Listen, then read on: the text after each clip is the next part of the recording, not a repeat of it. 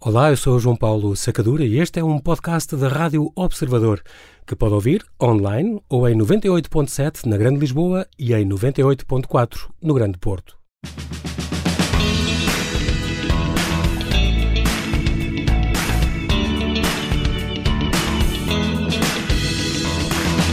É com muito prazer que damos as boas-vindas ao convidado extra de hoje, Joaquim Vieira, jornalista, ensaísta e documentarista, que acaba de lançar a obra História Libidinosa de Portugal.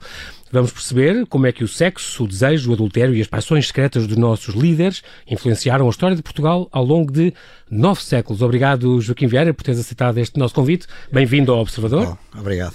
Boa noite. Uh, Joaquim, boa noite. Tu aqui tens uma obra muito diversificada, de caráter histórico, político e biográfico, nunca mais acaba e ocupávamos eh, este, este, programa se fôssemos conversar sobre estas tuas biografias, nomeadamente aquela coleção grande que fizeste das foto, fotobiografias das personalidades portuguesas, incrível, um, os volumes da, das, da crónica do, de ouro do futebol português que também editaste, um, tantas, tantas coisas, o Portugal século XX, uh, aí em 10 volumes, nunca mais acaba, e ainda bem, uh, ainda muita coisa há para vir. Espero. Eu, claro sim. que sim. E, hum, ou tuas obras ou em coautoria, muitas delas, um, inclusive que eu gosto muito dos teus documentários de, de TV, o estás a preparar um da Natália Correia, Exatamente. ainda está em preparação? Está em pós-produção neste momento. Muito bem, estamos quase a vê-lo. Ainda vai uhum. ser este ano ou a princípio do ano que vem? Para o ano que vem.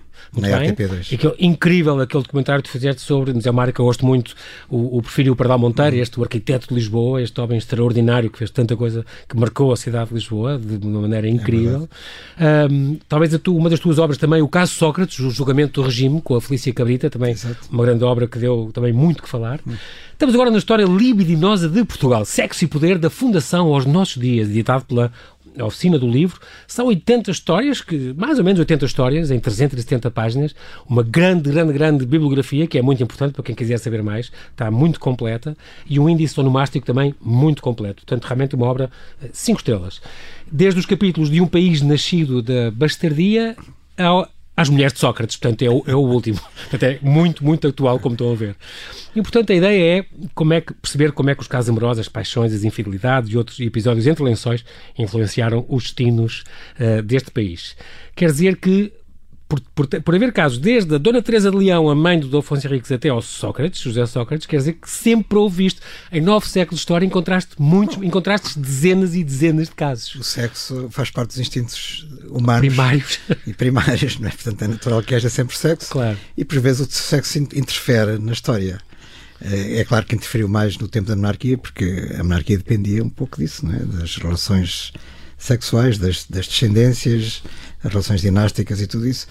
Em, em República é diferente. Uh, portanto, diferente. os líderes são escolhidos independentemente de, de quem são filhos. Exatamente, exatamente. Uh, e, portanto, há histórias relacionadas com sexo, há escândalos até relacionados com sexo na, na, na Repu já, ou nas claro. repúblicas, nas três repúblicas exatamente, que nós já vivemos. Uh, mas é evidente que o peso que isso tem para a história já é diferente e é muito menor do que na monarquia, como é claro. é lógico. Como é que tu selecionaste, Joaquim? Ficaram muitos casos de fora? Eu tive a preocupação de, de selecionar aqueles que eu acho que são mais significativos. Se ficaram casos de fora, devem ter ficado. Ficaste com calhar até há casos... um segundo volume? há casos até que eu não conheço. Uh, e há casos envolvendo personagens menores que não foram, Sim, e, marcantes. como sobretudo os, aqueles que foram governantes ou chefes de Estado. E, e, portanto, fora desse âmbito, haverá certamente muito mais histórias uh, histórias envolvendo ah, as classes altas, por exemplo. Uh, e mais recentemente e, também os políticos e também, não é? E, sim, outros políticos também, e, uhum. e aristocratas claro. e, políticos de vários Tu, como, como homem conhecedor da nossa história recente, da história recente do mundo, aliás, e sobretudo da Europa também, um, que ideia é que tu tens? Que em comparação com outros países uh, uh, somos mais ou menos libidinosos ou é igual, mais ou menos? Há, há diferenças que, que, têm um pouco a ver com a cultura de cada país embora libidinosos sejamos todos, de, de, uma forma ou de outra. Uhum. Mas, um, um, por exemplo, em França há muita tendência uh, do, da orgia, uhum. enfim, do, do, grupo, não é? De, de, de obter uh, o prazer através da conjugação de várias pessoas no Vários mesmo fatores, espaço. Digamos. Enquanto aqui o que eu verifiquei é que era sobretudo em relações interpessoais. Uh, É uma coisa mais. Em casal, não é? Sim. Ou em dupla, se quisermos. Uh, portanto, há essa diferença. Agora, há uma diferença muito grande, acho eu, que tem que ver com a. a divisão em, geográfica em que a Europa se encontra desde tempos imemoriais, de acordo com as orientações religiosas. E, portanto, nós temos uma moral mais puritana no, uhum. na, na, na, Europa protestante uhum. ou na Europa da Reforma, e temos uma moral que é mais permissiva na Europa católica.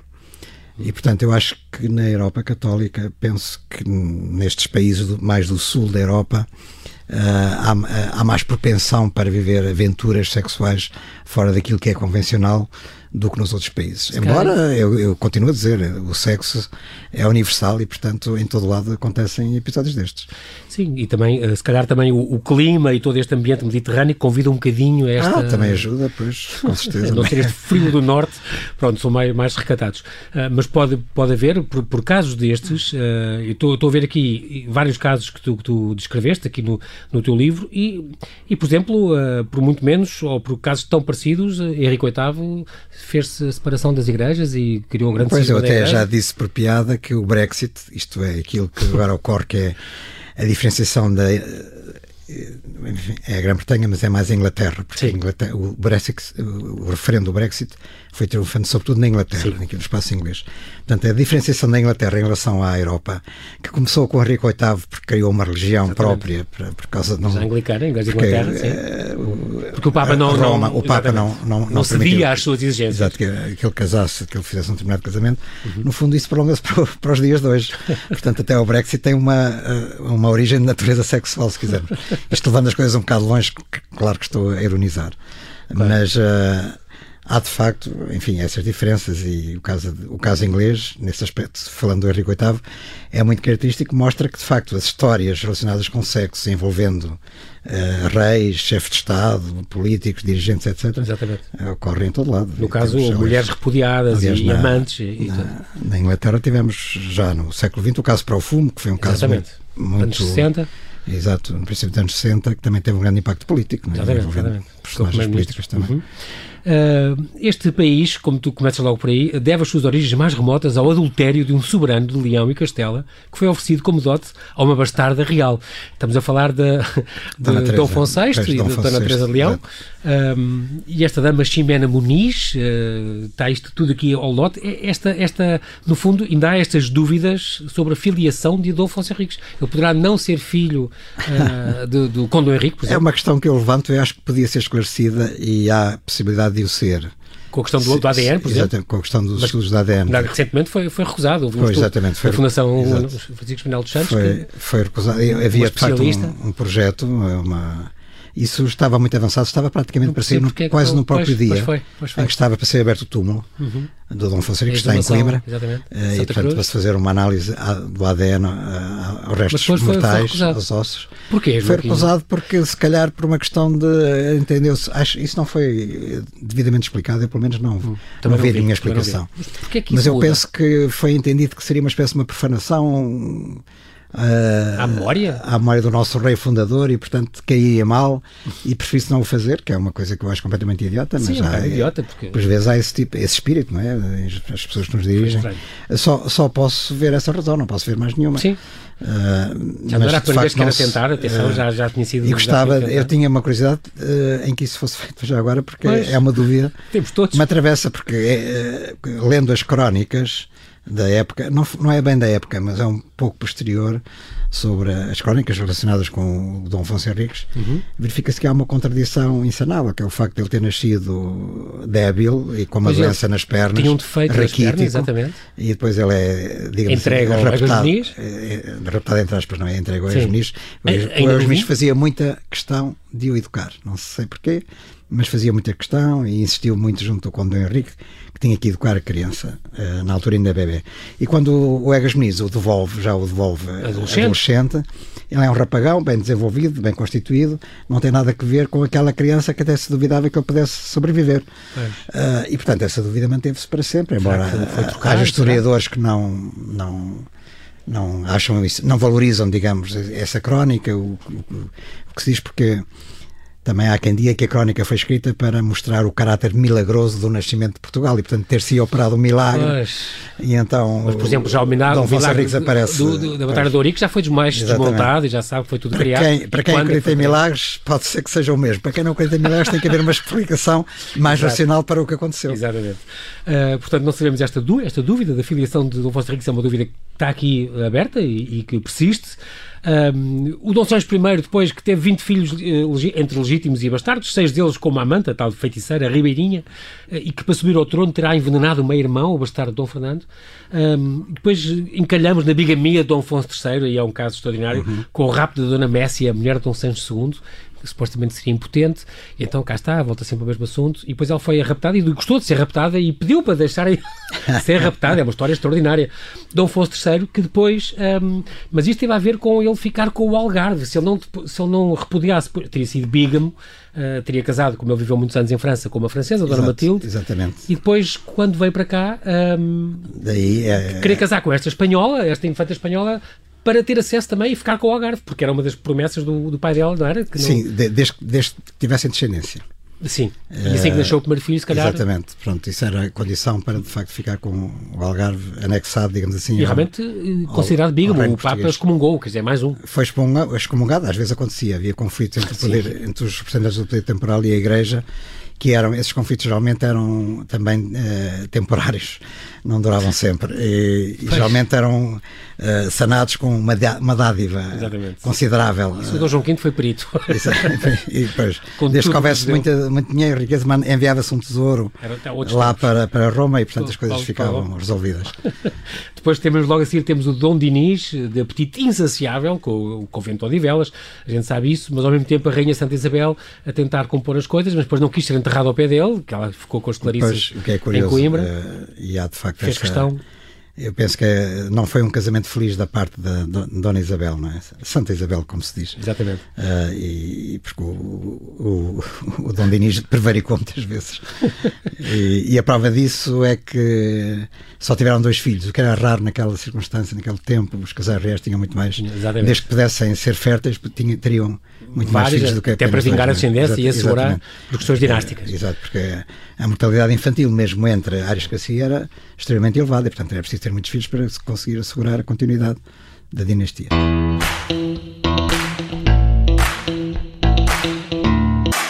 8 e 34 estamos aqui à conversa com Joaquim Vieira, jornalista e ensaísta, que acaba de lançar uma obra sobre a história libidinosa de Portugal.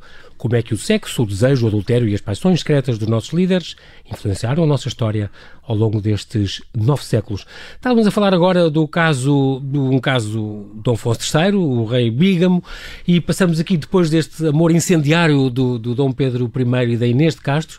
Entretanto, estas descobertas mais recentes também dizem que ele teria aquele amor uh, pelo próprio escudeiro, além da Dona Inês, não era tão, tão, tão fogoso assim, se calhar era bissexual e gostava também deste escudeiro que depois mandou capar quando descobriu, quando descobriu, isto nunca mais acaba a história, quando descobriu que ele tinha um, um caso com uma outra senhora da corte, um, era mesmo Dom Pedro I o Cruel.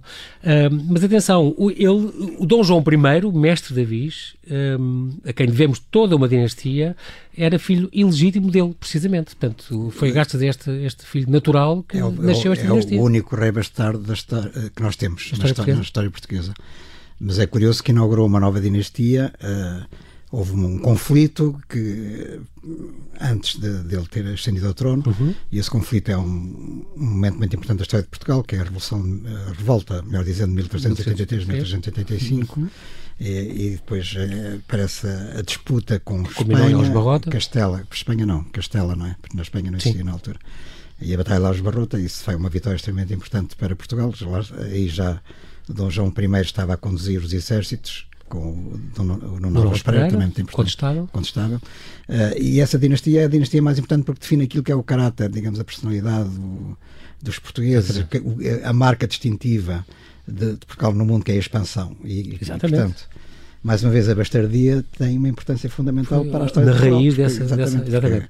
E, aliás, se não fosse isso, provavelmente não existiríamos como país. Era mais certo que estivéssemos integrados em Espanha. Em Espanha, era mais uma província, exatamente, exatamente. mais uma comunidade autónoma. autónoma.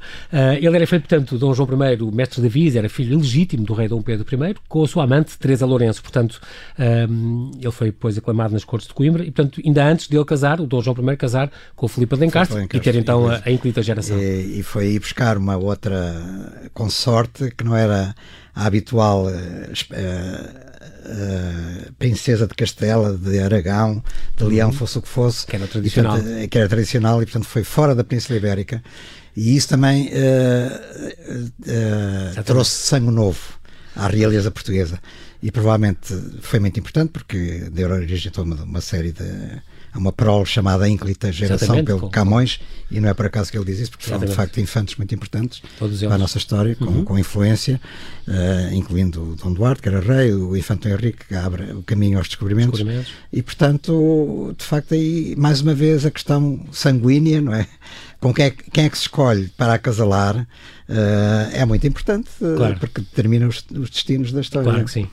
Um, também logo a seguir, outro, outro, caso muito importante para a nossa história, a fundação da Casa de Bragança, também ela, uh, através deste casamento da filha de Dom Nuno Alves Pereira, Beatriz Pereira Alvim, que na altura provavelmente era um, um, uma das maiores fortunas também do país. Ela era sim, muito, sim. tinha um grande, grande, grande poder, grande riqueza, que também tinha sido entregue pelo, pelo Dom João I ao próprio Condestável, tanto o ajudou, ela uh, casou com um filho bastardo, outro filho bastardo, outro, Dom João I. Portanto, cá está. E, e dessa casa e de Bragança... então o Dom Afonso, o primeiro Duque de Bragança. Exatamente. Vai, e daí a dá, dá origem a uma, uma linha dinástica que mais tarde com a restauração também, eh, assumiu o trono até hoje. Vai dar lugar a uma dinastia, não é? Dizer... que é a última dinastia, a quarta, os Braganças. Exatamente. E os Braganças, claro, também são uma parte importante da história. Mais Muito uma vez, é curioso que toda esta gente vem do Dom Afonso Henriques, seja por via de, uh, legítima ou bastarda. Exatamente. Mas são, ou via natural. Até os Filipes, até os espanhóis, os reis espanhóis, tinham uma descendência em relação ao Dom Afonso Henriques. Porque eles eram. Aliás, o, o Filipe II era o primeiro de Portugal, primeiro neto Portugal. Do, do, do, do, nosso Dom Manuel, não é? Do Venturoso. E,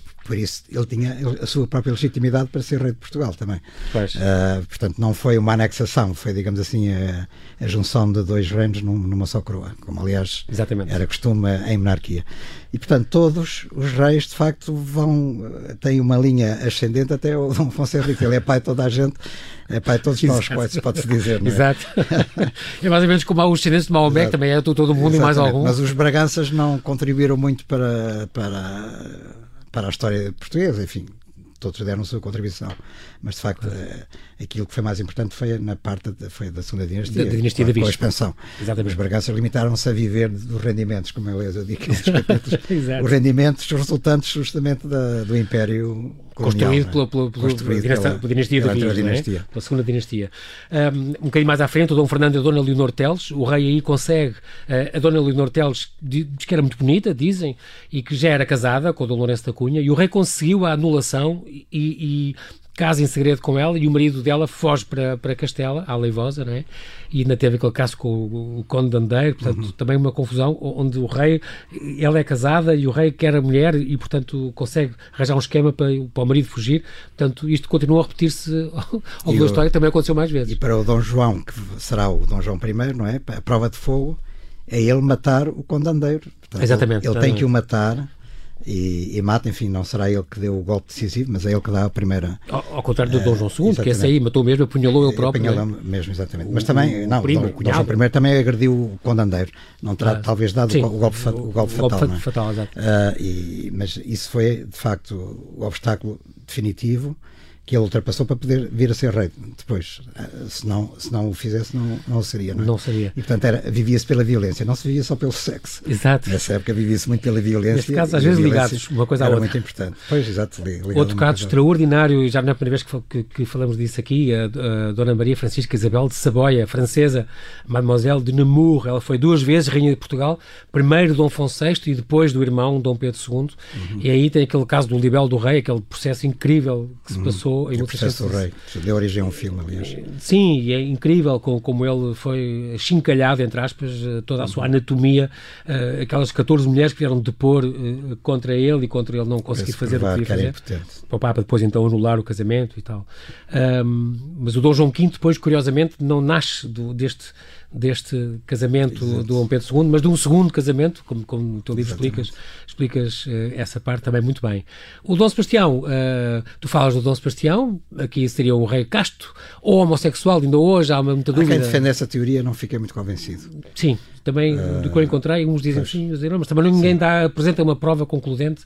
Um, gostei muito de saber esta história do cardeal, cardeal rei Dom Henrique, que chegou a pedir autorização para para procriar, se fosse preciso, por causa da sua posição, do seu estado, mas o Papa depois não fez ouvidos mocos ao pedido dele. Uh, o Dom Manuel que rouba a noiva do filho do Dom João futuro, Dom João III, para, a sua, para ser a sua terceira mulher. Uh, passamos por Dom João V, obviamente, com a sua grande predileção por, por freiras. Era um predador, o Dom João V. E teve filhos de freiras, não é? Mais do que Incrível.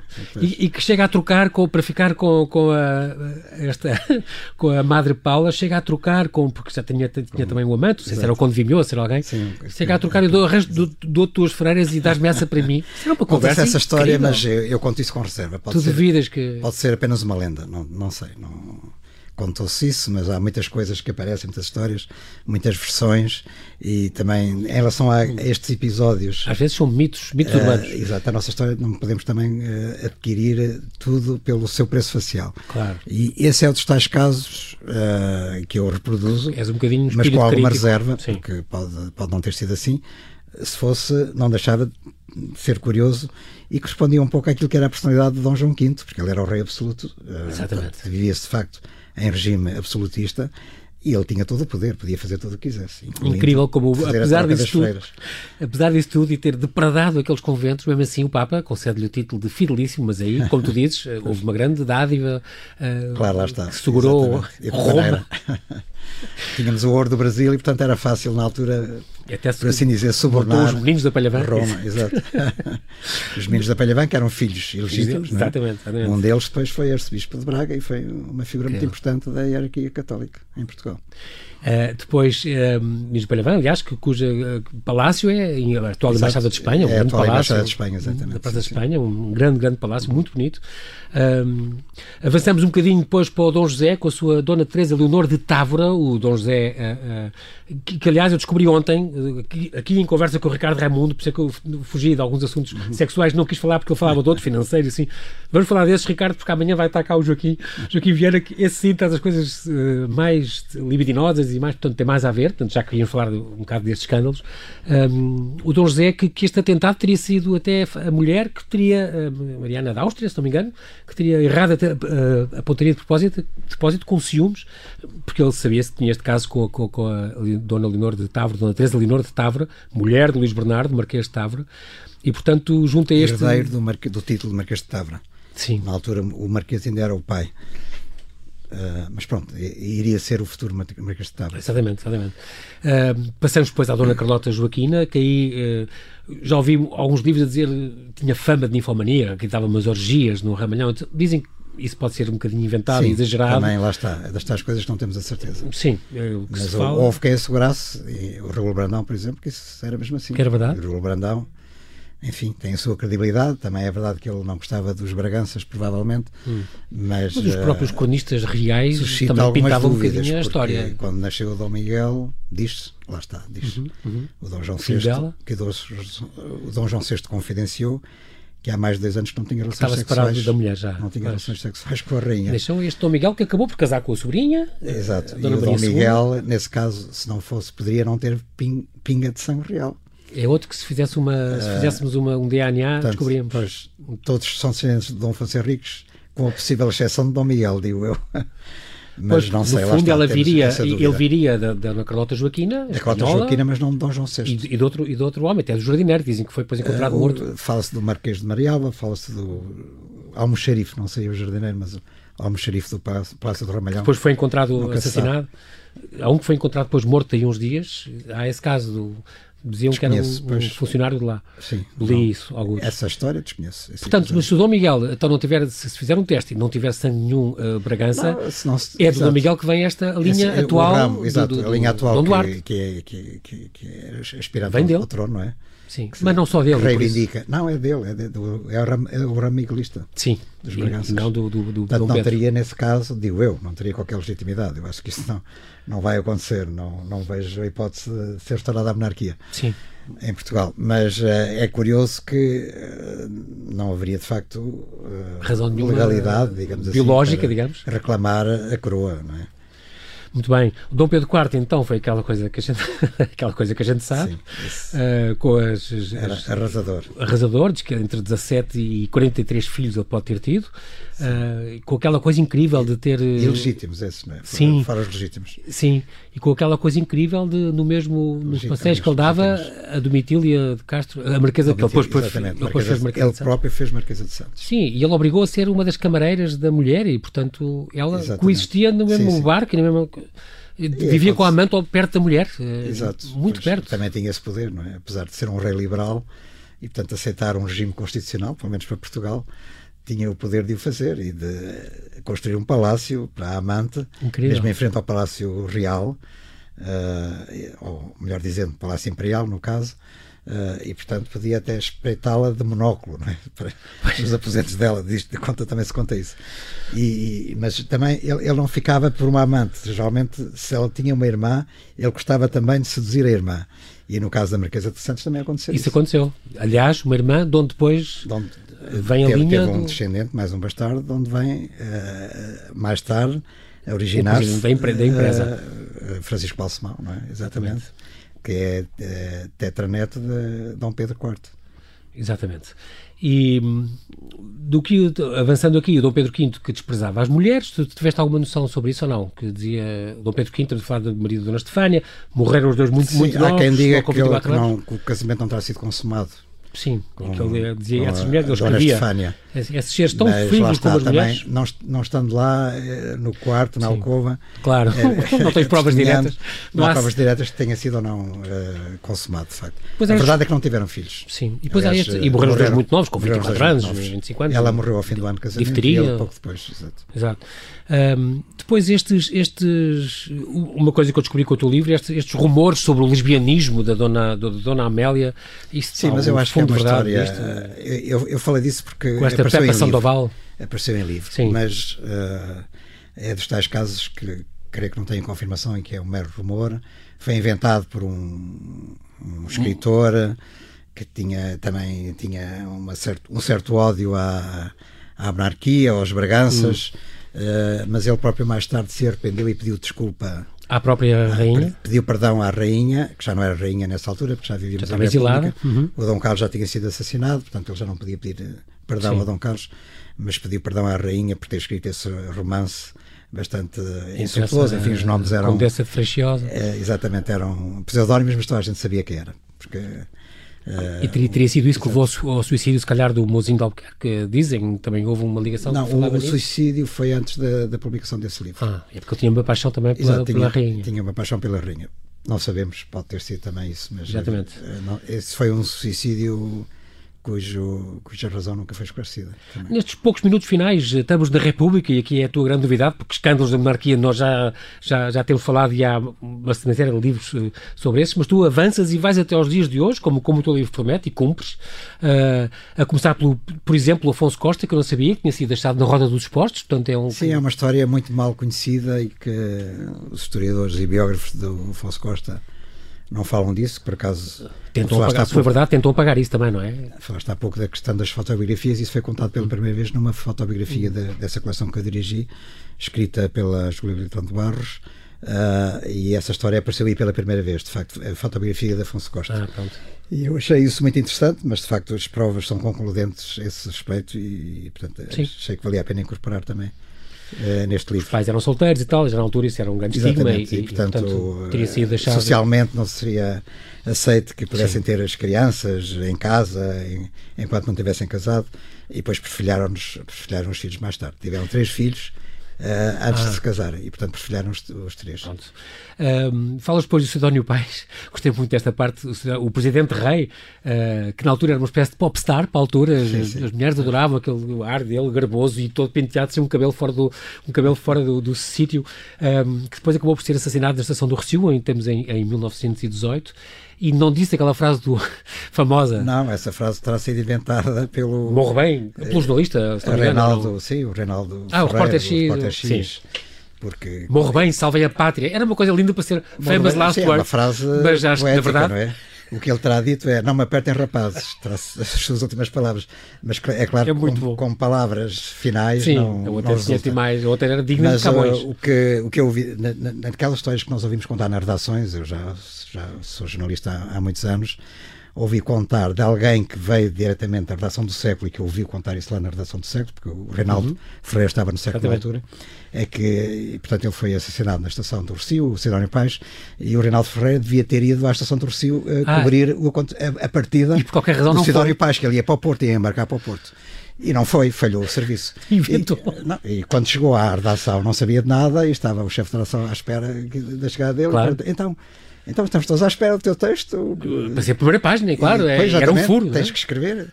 E ele, sem saber o que se passava, ele sentou-se na secretária e pergunta para o colega: o que é que aconteceu? Então não sabes, o Cidadão Pais foi assassinado no Rocio. Então, o Reinaldo Ferreira, que de facto tinha uma grande imaginação inventa ali aquela história e inventa as últimas palavras de Cidadão Paz, morre bem, salvei a pátria. E assim saiu a reportagem do século. Sim, incrível. Eu depois fiquei, confesso, fiquei uh, muito admirado com o Manuel Teixeira Gomes, portanto, o presidente Algarvio, que, que afinal ficou conhecido como pedófilo, embora, como tu dizes, uh, ficou conhecido como pedófilo. Era pedófilo, pois, mas, mas é na altura uma... é preciso ver o contexto, eh, ele tinha essa sim, grande paixão pelos meninos, as ninfetas e os, os rapazinhos. Um... A história dos rapazinhos não se sabe se era uh, uma, uma, coisa uma atração física, se era apenas estética. Ele negou que fosse física. Okay. Agora, em relação às, às raparigas, portanto, ele, ele, teve, ele iniciou um relacionamento, nunca casou, mas teve um relacionamento com uma menina de 13 anos, que aliás era operária uh, de uma empresa do pai, que era uma empresa de frutos secos que, tinha, que eles tinham no Algarve, uh, em Portimão, e teve lá as duas filhas dessa rapariga já uns anos mais tarde. Uhum. Uh, e, portanto, ele elogiou na sua obra literária uh, os corpos uh, juvenis, uh, imberbes, adolescentes, exatamente, exatamente. rapazes, raparigas, com descrições bastante eróticas ou erotizantes o que leva a suspeitar que de facto pudesse haver uma atração física. E depois acabou por fugir que ele também, sempre negou. E, e a maneira como ele abandonou a presidência Sim. da República, de, repente, não, de um dia para o outro, a meio do mandato, não levou o mandato até Sim. ao fim, se bem que estivesse numa situação muito complicada, estávamos quase nas vésperas do, do 28 de maio, portanto, de 1926, do golpe de Estado que deu origem à ditadura, mas ele não podia adivinhar que ia haver esse golpe de Estado, naturalmente. Claro. Mas ele vai-se embora, abandona Portugal, vira as costas ao país e nunca mais volta, nunca mais cá põe os pés. Pode ter alguma relação pés. com essa. E vai para o Norte da África, e que, e que na realidade o Norte da África era um paraíso de, dos pedófilos na altura. Sim. E, portanto, todas as, estas dúvidas são legítimas. Podemos, pelo menos, interrogar-nos sobre a atração que ele tinha claro. pela região e porque é que entendeu fixar-se lá até o fim da vida. Infelizmente nós já não vamos ter tempo a mais, Joaquim, mas é, deixo aqui a dica para quem quiser neste livro uh, sair pela oficina do livro, História Libidinosa de Portugal, de Joaquim Vieira, Sexo e Poder da Fundação aos Nossos Dias, uma leitura apaixonante, com muitos disso, dezenas destes casos que leem facilmente, bocadinhos, todos os dias, uh, muito bem, não é um romance a pegar de princípio ao fim, mas apetece. Um, até ao fim ainda tem, temos, falamos de Salazar e de Christine Garnier, dos Rose e Mário Soares, do Sacarneiro e Snoop Cassis, que eu me lembro tão bem, um, da Casa Acaba com José Sócrates. Nós, infelizmente, já não podemos, uh, não temos tempo para mais. Quero agradecer-te mais uma vez, Joaquim Vieira, por nos trazer, é trazer esta conversa um, algo escaldante sobre os casos mais incríveis das ligações perigosas entre o sexo e o poder.